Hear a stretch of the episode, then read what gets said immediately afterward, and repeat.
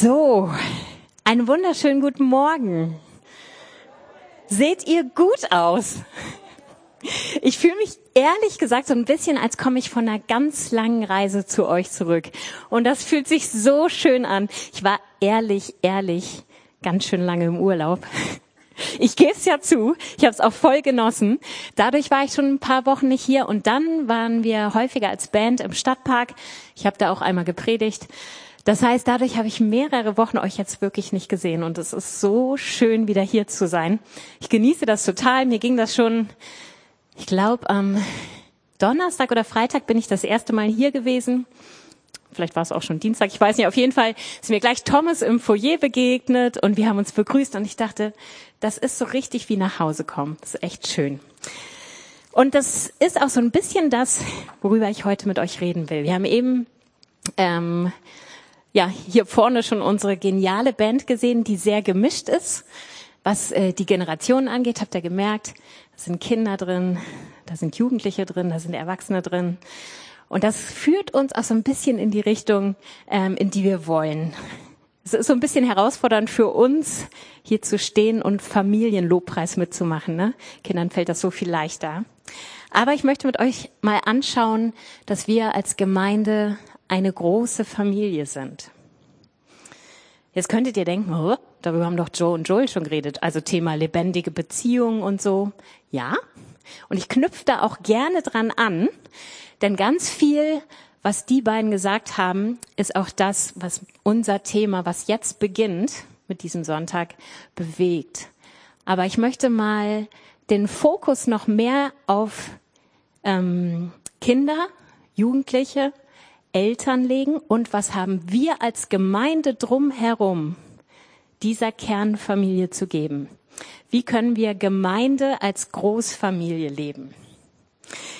Ich mache das jetzt mal Corona-gerecht. Ich habe nämlich eine Frage an euch und ich, ich möchte nicht mit dem Mikro rumgehen. Das ist ein bisschen kompliziert. Deswegen, wenn ihr eine Antwort darauf habt, dann müsst ihr die jetzt richtig laut reinbrüllen. Da heute ja kein Kindergottesdienst parallel ist, sind die meisten Familien heute zu Hause. Aber ihr seid ja schlau. Also versucht mal nachzudenken, was meint ihr, was wünschen sich Eltern am meisten für ihre Kinder? Was fällt euch da ein? Ruft mal rein. Glück. Dass sie Gott erleben. Segen. Ich wiederhole das jetzt alles ne, für den Livestream, nicht, dass ihr denkt, ich will euren Papagei spielen. Gesundheit, Geborgenheit, Gesundheit hatten wir, ja. Wohlergehen, gute Freunde, ein gutes Umfeld, guter Einfluss, genau. Bewahrung und das war Begegnung mit Gott, ganz genau. Richtig, ganz wichtig für Eltern, dass die Kinder eine Perspektive für die Zukunft haben. Das trifft dann auch den ganzen Bereich Beruf, Schulausbildung und überhaupt, was geben wir eine Welt an Kinder? Das ist ja gerade eine intensive Frage in unserer Gesellschaft. Super, ihr habt jede Menge gesagt was Eltern sich wünschen. Ich denke, da kommt auch noch so dieser Wunsch dazu, Kinder zur Selbstständigkeit und Eigenverantwortlichkeit zu erziehen, ihnen wirklich all das mitzugeben, dass sie irgendwann tatsächlich mal fest und sicher im Leben stehen, krisenfest sind. Ja, das mit den Freunden hattet ihr gesagt, ein förderndes Umfeld, ähm, alles, was mit der Zukunft zu tun hat. Alles ganz wichtige Wünsche. Aber ich glaube, wenn wir christliche Familien fragen würden oder christliche Eltern, dann wäre bei den meisten der größte Wunsch, dass die eigenen Kinder ihren Weg mit Gott gehen und dass sie ihm auf ihrem Lebensweg ihr Leben geben und ihm dann wirklich mit Leidenschaft folgen wollen. Ich bin sicher, wenn wir die Gemeinden, äh, wenn wir die Eltern in unserer Gemeinde fragen würden, dann wäre das bei allen einer der wichtigsten Punkte, den sie sich wünschen.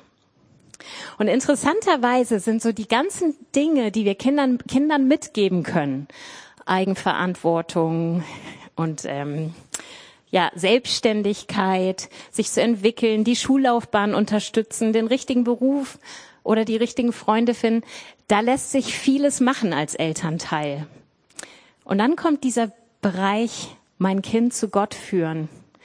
Uh, und das fühlt sich echt manchmal ganz schön schwierig an. Und das ist der Bereich, wo Eltern auch ganz viel Unsicherheit haben. und sich auch manchmal hilflos fühlen.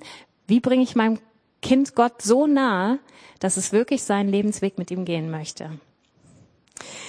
Ich fand, in den letzten zwei Jahren habe ich mich ganz viel mit diesem Thema äh, befasst und ich fand ganz faszinierend herauszufinden oder nochmal neu zu realisieren, dass der größte Wunsch, den Eltern für ihre Kinder haben, deckungsgleich ist mit einem der größten Wünsche, die wir als Gemeinde für Gemeinde haben.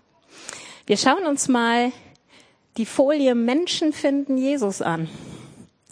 Das ist noch gar nicht so lange her, das Thema. Das war das Thema vorlebendige Beziehungen. Erinnert ihr euch? Und da haben wir euch ähm, diese Fruchtwirkung gezeigt, die wir uns für Gemeinde wünschen.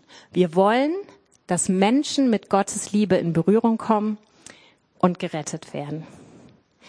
Das ist eines der größten Wünsche, die wir als Gemeinde haben. Und jetzt lasst mich den Satz doch mal ein bisschen umformulieren. Wir wollen, dass die Kinder und Jugendlichen in unserer Gemeinde mit Gottes Liebe in Berührung kommen und gerettet werden.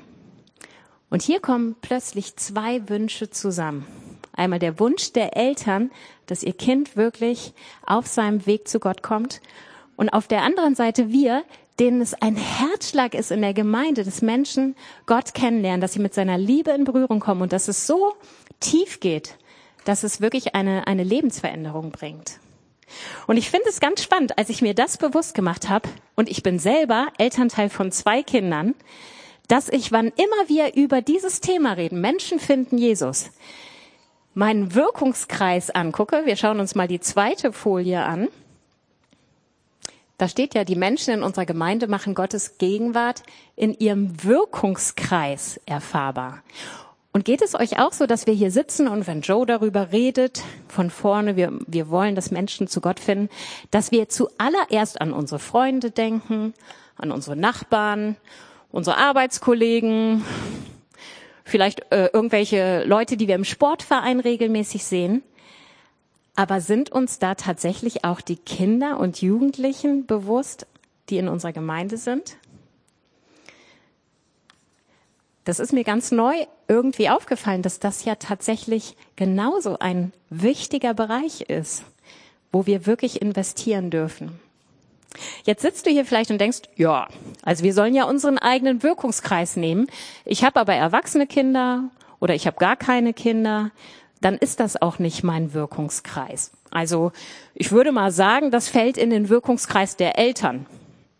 Oder wenn ich es jetzt ein bisschen weiter fasse, dann fällt es in der Gemeinde in den Wirkungskreis der Kinder- und Jugendmitarbeiter. Und ja, da gebe ich dir recht, aber auch nur halb. Was wenn Gott diese Herzenswünsche der Eltern und der Gemeinde so eng miteinander verknüpfen will, dass wir alle darin eine Rolle spielen, egal ob wir selber Kinder haben und Jugendliche oder nicht. Was ist, wenn das Zusammenspiel von Gemeinde und Familie eine mega enorme Kraft entwickeln kann, wenn wir es ganz neu denken?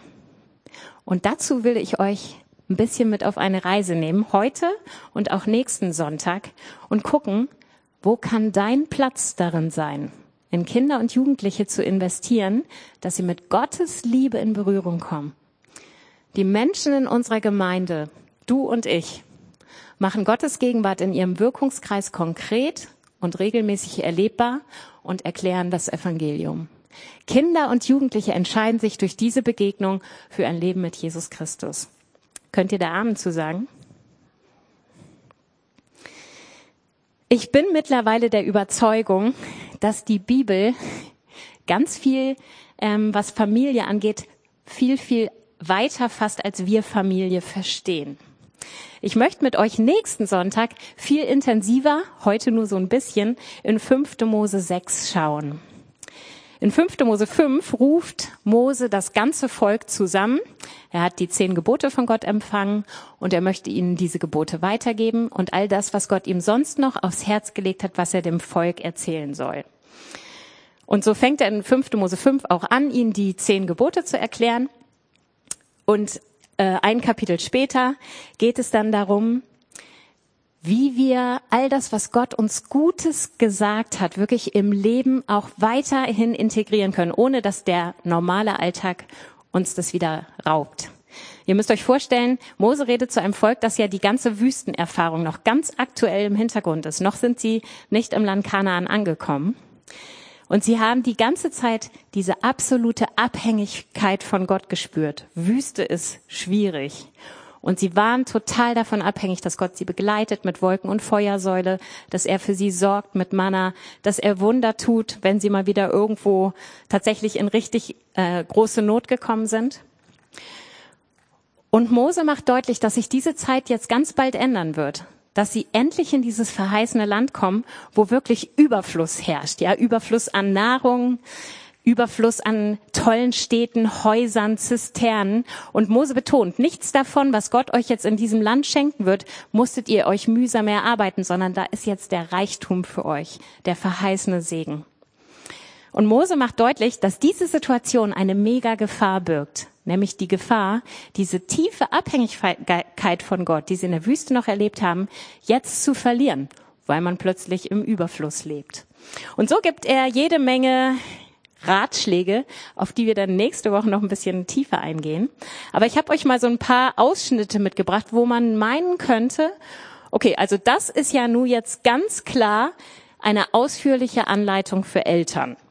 In Vers 2 steht, euer ganzes Leben lang sollt ihr und eure Nachkommen Ehrfurcht vor dem Herrn, eurem Gott haben. Oder dann lesen wir in Vers 6, bewahrt die Worte im Herzen, die ich euch sage, prägt sie euren Kindern ein.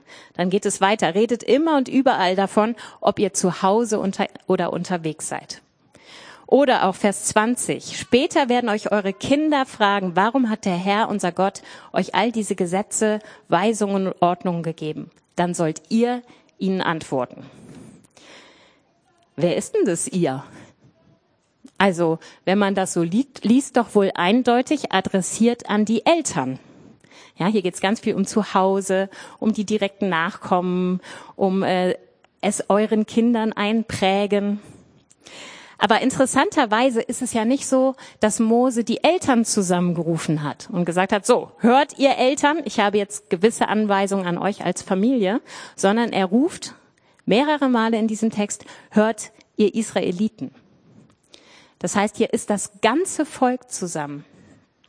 Und ich glaube, es hilft uns ein bisschen zu verstehen, dass im damaligen Leben der Familienbegriff ja ein völlig anderer war. Tatsächlich gibt es in der hebräischen Sprache überhaupt kein Wort für Familie. Da wird oft von Vaterhaus gesprochen, ja. Das heißt, heute verstehen wir unter Familie oft die Kernfamilie mit Mama, Papa oder sagen wir mal Eltern und Kindern. Und damals war das viel weiter gefasst. Da bestand die Gesellschaft aus Familienstämmen, die ganz eng zusammenlebten und die wiederum mit anderen Familienstämmen in Beziehung standen. So, sogenannte Verbände, Familienverbände. Das heißt, die Eltern haben gar nicht ganz alleine gelebt mit ihren Kindern, sondern da war jede Menge zusammen los. Durch Zufall hat meine Tochter heute das hier wieder mitgekriegt. Das ist ein Stammbaum. Könnt ihr das sehen? Erkennt ihr die in der Mitte? Das sind Eberhard und Claudia, genau. Die haben ja echt viele Kinder, ne? Und das, dieser Stammbaum zeigt das jetzt. Sie haben nicht nur viele Kinder, sondern auch viele Enkelkinder. Ich fand das jetzt ganz passend, dass das gerade hier ist. Jetzt stellt euch doch mal vor, in solchen Familienstämmen und Verbünden wurde zusammen gelebt, gewohnt. Da waren unterschiedliche Generationen zusammen, die allesamt zusammen mit den Kindern gelebt haben. Und da lief garantiert auch Erzieherisches in einem viel weiter gefassten Rahmen als nur bei den Eltern. Und ähm, die Elberfelder macht das in Vers 2 auch so schön deutlich. Die spricht nämlich davon, du und dein Sohn und deines Sohnes Sohn. Hier wird deutlich, hier geht's gar nicht nur um die kleine Kernfamilie von Eltern und Kindern, sondern um viel mehr. Und äh, Reggie Joyner, der sagt dazu, Mose machte seine Botschaft zu einer nationalen Stammes- und Familienangelegenheit. Also hier ist nicht nur die Botschaft an die Eltern gerichtet, sondern an weit mehr. Und ich glaube, viele von euch kennen dieses typische afrikanische Sprichwort, es braucht ein ganzes Dorf, um ein Kind zu erziehen, oder? Habt ihr das schon mal gehört?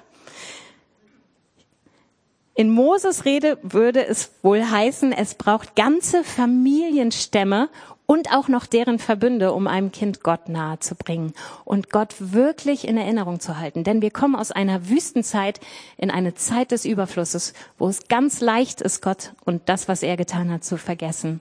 Und es ist so notwendig, dass möglichst viele daran arbeiten, dass wir nicht vergessen, was Gott für uns hat. Dieses damalige Beziehungsgeflecht, dieses Beieinanderwohnen von Generationen, das ist uns leider in unserer Gesellschaft verloren gegangen. Aber ich glaube, dass Gott uns stattdessen Gemeindefamilie schenkt und dass das eine tiefe Bedeutung für die Kernfamilie hat, dass wir Gemeindefamilie sein dürfen. Und wir haben jetzt seit circa zwei Jahren ein Familienteam, wo wir uns lange Zeit ähm, darum bemüht haben zu hören, wie sieht Gott Familie und wie sieht er das Zusammenspiel von Familie und Gemeinde? Was liegt einem, ihm eigentlich am Herzen, wenn es um Familie in Gemeinde geht? Und wir haben lange daran getüftelt, das in einen Satz zu packen. Es ist ja eine Sache von Gott, etwas zu empfangen, dann richtig einen Herzschlag dafür zu entwickeln und dann muss man das irgendwie in irgendwas reinkriegen. Und da haben wir lange überlegt, aber ich glaube, dass es tatsächlich eine ganze Gemeinde mit all ihren Generationen braucht, um ein Kind so mit der Liebe Gottes in Berührung zu bringen, dass es gerettet wird. Wir schauen uns mal die Fruchtwirkung an, die wir formuliert haben als Familie. Wir wollen Familien in ihren individuellen Lebensphasen und Umständen über Generationsgrenzen hinaus willkommen heißen, wahrnehmen und verstehen, sie zu einem Leben nach Gottes Maßstäben befähigen und mit ihnen durch persönliche Begleitung gesunde Beziehungen bauen. Da steckt so viel drin. Ich, ihr merkt, das kann man nicht in einer Predigt abdecken. Decken. Aber ihr seht, ich habe hier ein paar Sachen dick gedruckt. Einmal über Generationsgrenzen hinaus und durch persönliche Begleitung gesunde Beziehungen bauen. Das sind so die Schwerpunkte, die mir heute wichtig sind mit euch. Ich habe euch mal eine Collage mitgebracht. Genau, da seht ihr das nochmal als Schlagwörter, was uns so auf dem Herzen liegt. Stark sollen Kinder und Jugendliche werden durch persönliche Begleitung. Das Ganze soll generationsübergreifend in dieser Gemeinde stattfinden und es soll für den Familienalltag zurüsten. Beziehung. Ich glaube, Gott hat uns einen riesen Schatz gegeben, dadurch, dass wir hier so zusammensitzen, wie wir hier sitzen. Ich habe im Urlaub ein Buch gelesen. Vielleicht kennt das der eine oder andere von euch. Ist relativ neu rausgekommen. Das heißt, Wachstum ist kein Zufall. Ich kann das Buch sehr empfehlen. Ist wirklich richtig gut. Und das ähm, handelt davon, dass in allem, was Gott mit uns vorhat, Wachstum mit drin ist. Also auch unser geistliches Leben ist Wachstum unterworfen. Und die Bibel spricht auch in unterschiedlichen ähm, Bildern davon, dass wir wachsen sollen. Ähm, so steht in Hebräer 5, Vers 12 bis 14 dieses bekannte, wenn du noch ein Baby bist, dann kriegst du auch Babynahrung, dann kannst du noch kein Fleisch essen. Ja, also da ist dieser Vergleich, dass wir geistliche Babys zunächst sind und dann auch dementsprechend Nahrung kriegen müssen und dass erst im Laufe der Zeit Wachstum in uns stattfindet. 1. Johannes 2 greift das dann nochmal auf. Da lesen wir nämlich von Kindern, von jungen Männern und Frauen und dann von Vätern und Müttern. Das heißt, nicht nur im Natürlichen machen wir eine Wachstumsentwicklung durch, sondern auch im Geistlichen. Und Markus Schmidt, der Autor dieses Buches, der sagt, dass das geistliche Wachstum im Gegensatz zu unserem natürlichen Wachstum leider nicht einfach so funktioniert. Ja, also du wirst nicht verhindern können, dass aus dir, aus einem kleinen Baby irgendwann ein Kind wird, dann ein junger Erwachsener irgendwann und später dann auch vielleicht Vater, Mutter. Gut, das könntet ihr verhindern. Aber die allgemeine natürliche Entwicklung kannst du nicht ausbremsen.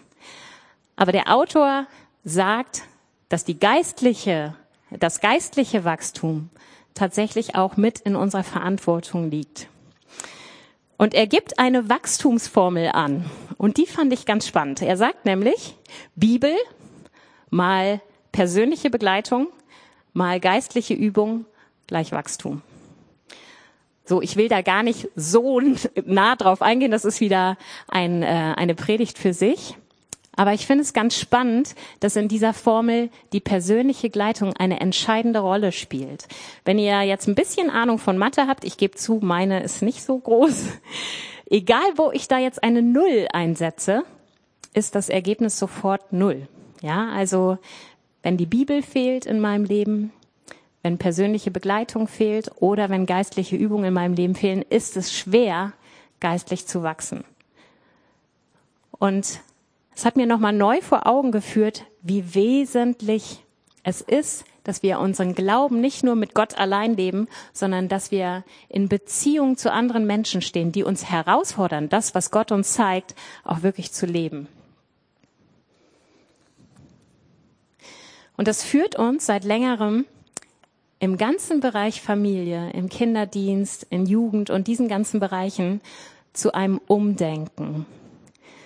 Wir hatten jetzt lange Zeit die Situation, dass die Kinderkirche sehr gewachsen ist, dass wir ähm, gleichzeitig dann circa 30 bis 35 Kinder zusammen in der Kinderkirche hatten und äh, sie dann von vorne sozusagen ähm, Input bekommen haben und dann wurden noch zusammen Spiele gemacht.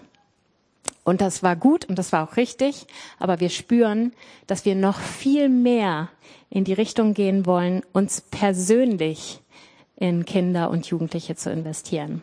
Und in der Jugend und bei den Rangern läuft das schon viel, viel vorbildlicher. Da gibt es ganz viele enge Eins zu eins Beziehungen, die sich ergeben haben aus einem bestimmten Geflecht, wo wirklich ähm, Menschen ganz gezielt in Kinder und Jugendliche ähm, investieren und Beziehungen bauen. Und ich glaube, dass das ein entscheidender Faktor für das Wachstum unserer Kinder und Jugendlichen ist. Sie können viel Wissen von uns bekommen über die Bibel. Aber viel entscheidender ist es, dass sie in den Austausch kommen, dass sie Fragen stellen dürfen, dass sie ihren Alltag spiegeln lassen dürfen in dem, was sie hören, dass sie Vorbilder haben, an denen sie sich orientieren können. Was ist mit dir persönlich als Teil dieser Gemeindefamilie? Wir haben immer mal wieder so Situationen, wo hier jemand vorne steht und sagt so, und jetzt nimm dir doch mal kurz eine Zeit und lass dir einen Menschen aus deinem Wirkungskreis aufs Herz legen, in den du bewusst investierst. Du betest ab jetzt regelmäßig für ihn, du triffst dich mit ihm, du investierst in eure Beziehung und du lädst ihn ein, du erzählst ihn von Jesus und dann nehmen wir uns die Zeit und beten und häufig haben wir dann ein kleines Kärtchen, wo wir die Person draufschreiben, die wir uns dann an den Kühlschrank hängen. Und ich möchte dich heute mal herausfordern. Denk doch in diesem Gebet mal speziell an Kinder oder Jugendliche dieser Gemeinde. Gib doch Gott mal die Möglichkeit, dir ein Kind oder einen Jugendlichen aus dieser Gemeinde aufs Herz zu rücken den du ein bisschen mehr in den Fokus nimmst, wo du ein bisschen mehr Gott die Möglichkeit gibst, Beziehung zu bauen über deine Generationsgrenze hinaus. Ich weiß, das ist herausfordernd, aber es ist so segensreich. Und ich möchte euch mal ähm, von mir persönlich erzählen, weil ich das nochmal neu für mich reflektiert habe. Ich komme aus einer Brüdergemeinde, das habe ich ja hier schon mal häufiger erzählt. Und in dieser Brüdergemeinde gab es ohnehin sehr viele verwandtschaftliche Beziehungen. So, also man war ohnehin sehr miteinander ähm, vereint oder verbunden. Aber ich habe es von Anfang an auch so erlebt, ähm, dass, dass es keine wirklichen Generationsgrenzen in dem Sinne gab, dass man nichts miteinander zu tun hatte, sondern es gab wirklich ganz oft im Gemeindealltag Situationen, wo wir als ganz Gemeinde zusammengekommen sind. Also ich erinnere mich an äh, Mittagessen, die dann in den Nachmittag ausgedehnt wurden. Und dann gab es immer ein Programm, wo äh, von den Senioren über, über die Jugendlichen und Kinder alle irgendwas beigetragen haben. Und ich habe es immer so erlebt, dass ähm, ich sonntags morgens, wenn ich in die Gemeinde kam, nicht nur mit meinen Freunden oder meinem entsprechenden Alter geredet habe, sondern mit vielen aus der Gemeinde. Ich weiß, dass bestimmte Senioren immer auf mich zukamen und mich gefragt haben, wie es mir geht. Ich weiß, dass der Hauskreis meiner Eltern ähm, Kontakt zu mir gesucht hat. Mit denen waren wir auch oft so nachmittags noch zusammen. Und das hat viel mit mir gemacht. Wir hatten zum Beispiel auch einen Chor Und dieser Chor war absolut gemischt. Also ich saß im Alt, ich habe immer Altstimme gesungen und neben mir saß eine Oma und ein Jugendlicher. Und das war total gemischt und das war richtig cool. Also ich habe es als Kind als absolut natürlich wahrgenommen und es hat mir richtig was gebracht. Und ich habe überlegt, was, warum hat mir das was gebracht? Einmal, weil es mir dieses familiäre gegeben hat. Ich habe mich einfach in der Gemeinde sauwohl gefühlt. Aber darüber hinaus hat es mir auch was vermittelt, nämlich, dass ich ernst genommen werde. Als Kind, als Jugendliche, und, und dass man mir in irgendeiner Form das Recht gibt, Teil dieser Gemeindefamilie zu sein. Und ich habe das ganz krass dann erlebt. Ich wollte mit 16 Jahren dann eine Tanzgruppe eröffnen in der Gemeinde. Also hier so Kings Kids mäßig, ne? Und das ging gar nicht. also Tanzgruppe war schon mal Reizwort. Ähm, das stieß erst auf taube Ohren. Und ich habe aber nicht locker gelassen und dann war es tatsächlich so, dass ich die Gruppe als Bewegungsgruppe starten durfte. Und ähm, dann lief die so ein bisschen an und dann kam es auch irgendwann dazu, dass wir eben auf Gemeindefesten oder auch im Gottesdienst dann erste Tänze vorgemacht haben vorne. Und ich glaube, dann so langsam sackte dieses, ach, hier geht's gar nicht jetzt um Freizeittanz, sondern hier geht's darum, Gott zu ehren. Das sollen Tänze sein, die Gott erheben. Und dann kam mir immer mehr Wohlwollen entgegen. Und nur ein Jahr später, mit 17, habe ich dann angefragt, wir hatten Missionare in Italien, ob es die Möglichkeit gibt, dass ich mit dieser Tanzgruppe einen Missionseinsatz in Italien machen kann. So, und ich war 17, ich habe sowas noch nie gemacht, ja. Und ich habe so viel Wohlwollen und Wertschätzung seitens der Gemeindeleitung bekommen dass sie gesagt haben, klar, also wir suchen jetzt ein Ehepaar und dann ist tatsächlich ein Ehepaar als erwachsene Begleitung mitgefahren und ich war aber sozusagen die geistliche Leiterin dieser Gruppe und wir sind für, ich glaube, eine Woche nach Italien gefahren und haben da Straßeneinsätze gemacht und richtig was erlebt. Und es war so genial, dass wir ein Jahr später dann nochmal wieder nach Italien gefahren sind. Und wenn ich jetzt diese ganze Zeit für mich Revue passieren lasse, dann hat mich vor allen Dingen die Herzenshaltung der Gemeinde berührt, die mir immer vermittelt hat, ich bin ernst genommen, ich bin nicht äh, irgendwie in zweiter Reihe oder ich muss erstmal reif und groß werden, sondern ich bin ein Teil der Gemeinde und kann was geben. Und das hat mich so motiviert, dass ich auch gerne gegeben habe, das, was ich zu geben hatte. Ich möchte nochmal wiederholen. Fühl dich da mal mit hineingenommen. Es braucht eine ganze Gemeinde mit all ihren Generationen, um ein Kind so mit der Liebe Gottes in Berührung zu bringen, dass es gerettet wird. Ich erlebe das tatsächlich auch bei meinen Kindern. Ich habe Tamara vorher gefragt, ob ich das erzählen darf. Es ist abgesichert. Wir haben im Urlaub ähm, uns mal als Familie zusammengesetzt, da hat es draußen geregnet und wir haben ein Wohnmobil, da kann man da nicht so viel draußen machen. Also haben wir uns eng eingequetscht um diese Tischecke in unserem Wohnmobil und haben uns ähm, die Aufgabe gestellt, mal uns vorzustellen, wir fliegen mit einem Helikopter über unser Lebensland mit Gott zusammen und er darf uns mal zeigen, was macht unser Lebensland eigentlich alles aus. Auch welche Beziehung macht unser Lebensland aus? Wo fühlen wir uns von Gott in unserem Lebensland gesegnet? Und äh, anfänglich gab es da viele Fragezeichen, sowohl bei meinem Mann als auch meinen Kindern, was das für eine komische Aufgabe sein soll. Aber wir haben uns dann alle darauf eingelassen und haben hinterher unsere Lebensländer ausgetauscht. Und es hat mich total berührt, was meine Kinder gerade in dem Bereich Beziehungen erzählt haben. Und Tamara hat so viele unterschiedliche Erwachsene hier aus dieser Gemeinde genannt, jetzt auch nochmal in meinem Gespräch gestern, die entscheidenden Einfluss auf ihr Leben haben. Und ich sage jetzt mal als Mama, das berührt mich total und das macht mich mega dankbar, dass es euch gibt. Jonna hat extremen Einfluss auf Tamaras Leben und ich bin da so dankbar für. Es gab Situationen, in denen wollte ich mit Tamara über ein Thema reden und sie hat von sich aus gesagt, Mama, würde ich nicht so gern mit dir drüber reden. Und dann habe ich gesagt, hast du denn jemanden, mit dem du darüber reden kannst? Und sie so, ja, Jonna. Und ach, wie, wie entspannt war das für mich zu wissen, super. Also ich kann das getrost an Jonna abgeben und weiß, dort ist Tamara gut aufgefangen. Kinder und Jugendliche sehnen sich nach Bestätigung, Bestätigung und Rat von Menschen, die nicht nur Vater und Mutter sind. Genauso Laura, Doro haben entscheidenden Einfluss in Tamaras Leben hinterlassen. Beides Ranger-Mitarbeiter, die wirklich investieren in einzelne Kinder, wo Tamara so viel Segen erlebt hat und das auch von sich aus so sagt. Also ich, ich rede jetzt das, was meine Tochter mir erzählt hat, ja. Eine Christiane, die ganz früh erkannt hat, dass Tamara eine mega Freude an Kochen und Backen hat und die sie da richtig fördert und unterstützt und ihr Dinge zuspricht. Eine Gudrun, wo Tamara immer mal wieder nach Hause kam und sagt, Mama, heute hat Gudrun ganz lang mit mir geredet und das war irgendwie richtig cool, richtig erfrischend.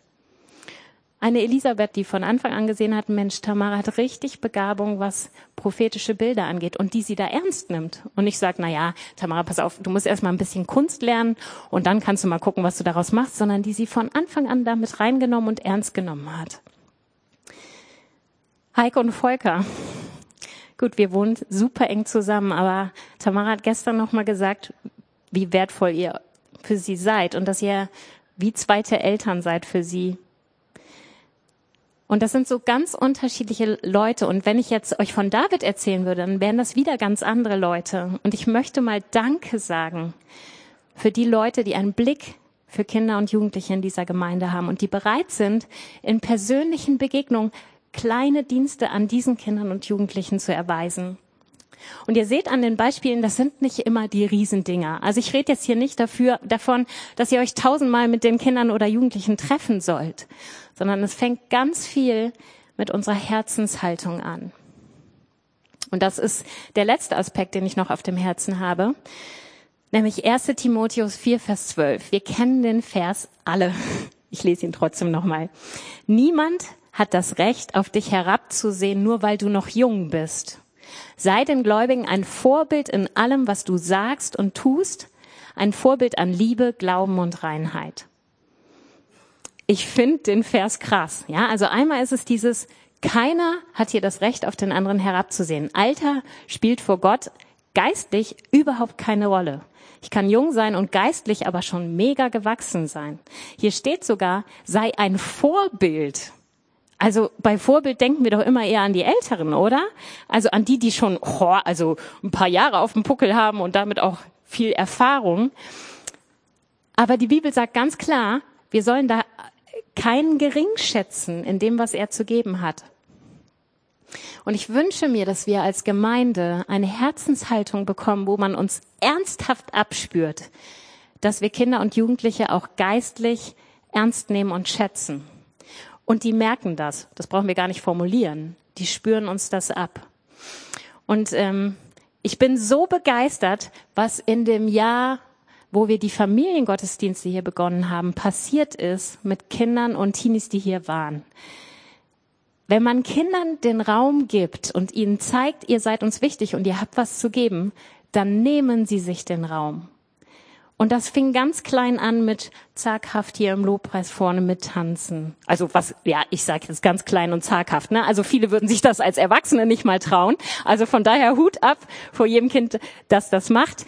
Ähm, aber dann ging das weiter. Dann wurden ähm, Zeugnisse erzählt. Das, was Kinder erfahren haben. Sie haben sich getraut, das hier vorne zu erzählen. So, ich erinnere mich, wo auch immer sie ist, da unten.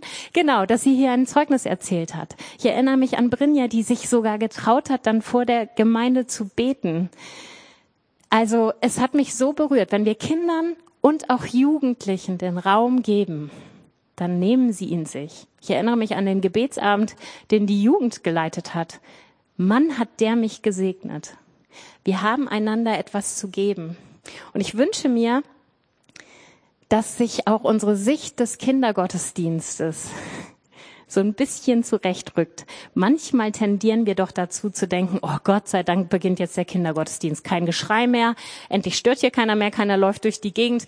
Jetzt können wir endlich. Ich glaube nicht, dass Gott das so denkt. Ich glaube, dass für ihn die absolut gleichwertig nebeneinander stehen, diese Gottesdienste. Vielleicht sogar eher so wie Reggie Joyner das sogar formuliert. Ich weiß, das ist sehr krass. Er sagt, was deine Gemeinde für Kinder tut, hat mehr Bedeutung als alles andere, was deine Gemeinde sonst macht.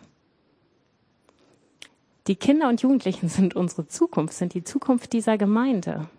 Und wie oft stören sie uns? Und ich möchte uns wirklich ermutigen, dass wir einen neuen Blick dafür kriegen, wie wertvoll das ist. Auch wie wertvoll die Mitarbeiter sind, die in Kinder- und Jugendmitarbeit investieren. Ich möchte euch zusprechen, es hat eine enorme Bedeutung, was ihr an Kindern und Jugendlichen in dieser Gemeinde tut. Wir wollen das schätzen. Und jetzt möchte ich aber die Jugendlichen, die hier sitzen und die Kinder, die jetzt hier nicht sitzen, auch nochmal ansprechen und sagen, der Vers gilt aber genauso für euch. Fasst euch bitte auch selber an die Nase. Du hast auch nicht das Recht, dich hinter deinem Alter zu verstecken. Dein geistliches Wachstum wird nämlich entscheidend davon geprägt, wie sehr du auch bereit bist, dich wieder in andere zu investieren. Und dafür gibt's auch keinen zu jung. Ich fand es ganz spannend. Im Urlaub haben wir meine beste Freundin getroffen. Nein, nicht meine beste, aber eine gute Freundin getroffen. Ganz zufällig am Gardasee mit Heike und Volker waren wir da zusammen. Und äh, ja, die war mit ihrer Familie auch da. Und dann haben wir uns einen Abend lang alle im Restaurant getroffen. Und äh, diese Familie hat einen Sohn, der geht jetzt, glaube ich, in die sechste Klasse, wenn mich nicht alles täuscht. Und der saß neben David im Restaurant. Und David kann richtig gut mit Kindern. Und der hat sich dann die ganze Zeit mit Elias unterhalten und Elias hat ihn ausgefragt und dann haben sie hinterher ähm, noch vorgehabt, hier unsere drei Mädels und David Volleyball spielen zu gehen und dann haben sie den Jungen einfach mitgenommen, äh, auch wenn er bis also vorher noch keinen Volleyball jemals gespielt hat und dann haben sie zusammen gespielt. Und meine Freundin ähm, erzählte mir vor ungefähr einer Woche, die kommt regelmäßig zu meiner Mutter, ähm, weil sie nämlich Physiotherapeutin ist. Und sie ist tatsächlich auch Physiotherapeutin meiner Mutter. Und sie meinte, plötzlich hätte ihr Sohn sie gefragt, ob, ähm, ob er mal mitkommen dürfte, wenn sie zu meiner Mutter kommt. Und sie war total verwirrt. Äh, das ist doch total langweilig. Also ich behandle da nur äh, die Mutter von Tanja. Ich weiß nicht, was du da willst. Und er so, ja, ich will zu David. Und dann hat sie gefragt, ja, warum denn? Ja, also der ist so nett und ich will dem noch mal ein paar Sachen fragen und so. Und dann erzählte sie mir, dass der Sohn nicht locker gelassen hat. Er wollte unbedingt jetzt einen Volleyball haben, weil ihn das so begeistert hat, mit den Teens hier Volleyball zu spielen. Und er muss ja jetzt auch besser werden, ne, damit er auch besser mitspielen kann. Das heißt, alleine dieser eine Restaurantbesuch, da hat David so entscheidend also eine Rolle gespielt in seinem Leben. Ihr habt was zu geben. Auch ihr könnt schon wieder investieren in andere. So, jetzt habe ich lange genug geredet. Jetzt fragst du dich vielleicht immer noch, wo ist denn da jetzt mein Platz? Ich möchte dir noch mal irgendwie aufs Herz legen. Ich glaube, es ist wie in vielen anderen Bereichen. Wenn wir Gott da offen unser Herz hinlegen, dann zeigt er uns ganz viele Bereiche. Es gibt aber auch wirklich ein paar praktische Dinge. Wenn du dich tatsächlich für Kinder- oder Jugendarbeit interessierst und denkst, Mensch, es könnte mein Platz sein, dass ich da mitarbeite, dann hast du nächste Woche Samstag eine super Gelegenheit. Da haben wir nämlich einen ganzen Tag, wo wir uns treffen als Kinder- und Jugendmitarbeiter dieser Gemeinde. Und es dürfen auch all die hinzukommen, die interessiert sind. Und wir nehmen uns extra Zeit, mit euch darüber zu reden, was ist das eigentlich und könntest du dich darin finden? Und ich spreche euch zu 100 Prozent zu, euer Kommen ist keine verbindliche Anmeldung, ich bin ab jetzt Kinder- oder Jugendmitarbeiter, sondern es ist ein reines Schnuppern. Wenn du dazukommen möchtest, dann darfst du dich gerne bei mir melden und es gibt keine Altersbeschränkungen. Ja, also jeder darf sich angesprochen fühlen. Dann haben wir ein tolles Projekt vor. Ich, ich zeige euch nochmal die Collage, die wir gemacht haben. Das sind alles vorgefertigte Bilder, wie ihr seht. Ja? Wir wünschen uns diese Collage, also nicht exakt so, aber ähnlich, mit, mit dem Herzschlag Gottes dahinter, mit Gemeindemitgliedern aus dieser Gemeinde. Das soll ein richtig cooler Aktionstag sein. Ich habe Joel Tekert und Julian gefragt. Die beiden sind nämlich super Fotograf Fotografen und haben richtig Bock, das zu machen mit uns. Und wir würden einen Tag machen, wo wir eine coole Aktion machen, zusammen Kuchen essen, was weiß ich, Zeit haben, einfach zusammen zu sein als Generation. Und dann würden wir gleichzeitig vorbereitete Fotos machen, die wir dann zu einer Christuszentrum-Collage für Familie machen.